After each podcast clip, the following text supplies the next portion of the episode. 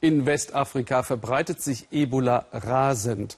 Über 3000 Menschen sind daran bislang gestorben. Und weil man sich besucht und miteinander Handel treibt, könnte die Krankheit von Sierra Leone, Liberia und Guinea auf anliegende Länder übergreifen. Die Stadt Kuremale liegt an der Grenze zwischen Guinea und Mali nur 180 Kilometer von Malis Hauptstadt Bamako entfernt.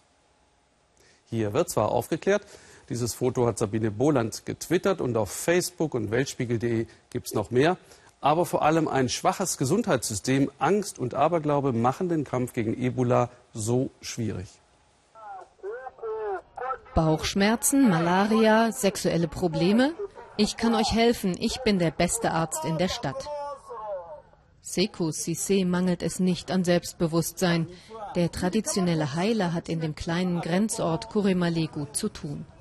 Mit Hilfe dieses Gebräus seien die Magenbeschwerden in fünf Stunden vorbei, verspricht Sekou Sissé dem Metzger. Umgerechnet zwei Euro verlangt er für seine Heilkunst. Für viele Menschen hier ein Tageslohn. Ob er schon von der Ebola-Epidemie im Nachbarland gehört habe, wollen wir wissen. Ja, aber ich habe noch nicht die Gelegenheit gehabt, einen Ebola-Kranken zu treffen. Ich glaube an meine Medizin und bin überzeugt, dass ich helfen könnte. Bei Ebola würde er dem Heiler aber lieber nicht vertrauen, meint der Bauchschmerzpatient. Ein Stückchen die Hauptstraße hinunter liegt die staatliche Gesundheitsstation. Der Leiter Dr. Berthet ist ein vielbeschäftigter Mann. Da ist es eine seiner leichteren Übungen, einen kleinen Jungen zu überzeugen, sich Fieber messen zu lassen. In der Malaria-Hauptsaison zwischen Juli und November werden die Kinder einmal im Monat untersucht und kostenlos mit Medikamenten versorgt. Denn gegen Malaria können die Ärzte etwas tun. Vor allem ist es nicht ansteckend.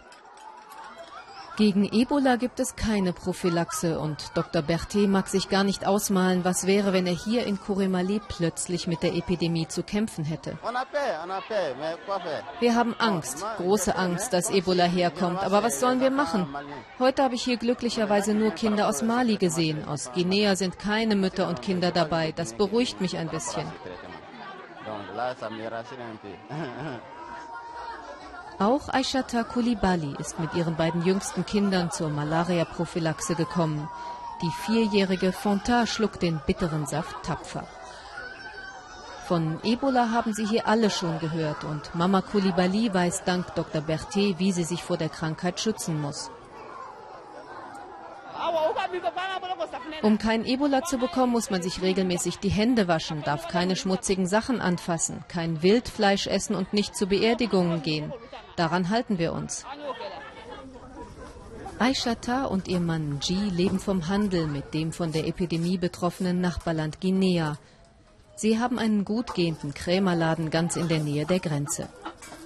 Hier gibt es Erdnüsse und Seife, Zucker, Reis und Benzin. Das meiste kauften G günstig in Guinea ein, aber seit Ebola ausgebrochen ist, ist alles anders. Dieses Problem hat unser Geschäft ziemlich kaputt gemacht. Früher war ich dreimal im Monat in Guinea und jetzt schon seit zwei Monaten gar nicht mehr. Wir brauchen Hilfe. Länder wie unsere schaffen so eine Krise nicht alleine.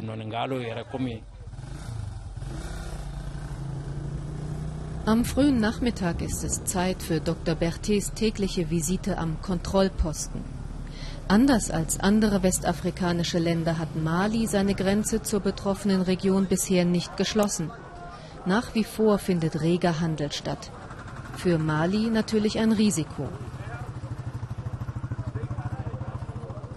Seit März werden alle, die aus Guinea einreisen, so streng wie möglich kontrolliert, mit einem Infrarotfieberthermometer.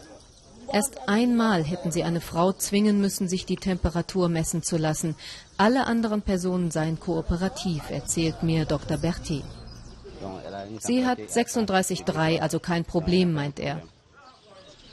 Was wäre aber, wenn jemand die typischen Symptome hätte? Fieber, Erbrechen, Durchfall.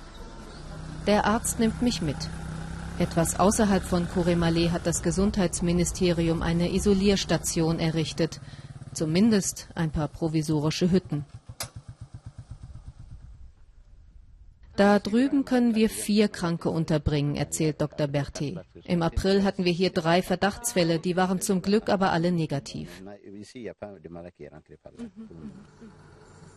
Dieses Wartezimmer gehört zum modernsten, was es in Sachen Gesundheit in Korimale gibt, zur Privatklinik von Dr. Dumbia. Kurz bevor Ebola ausbrach, hat er sich hier niedergelassen.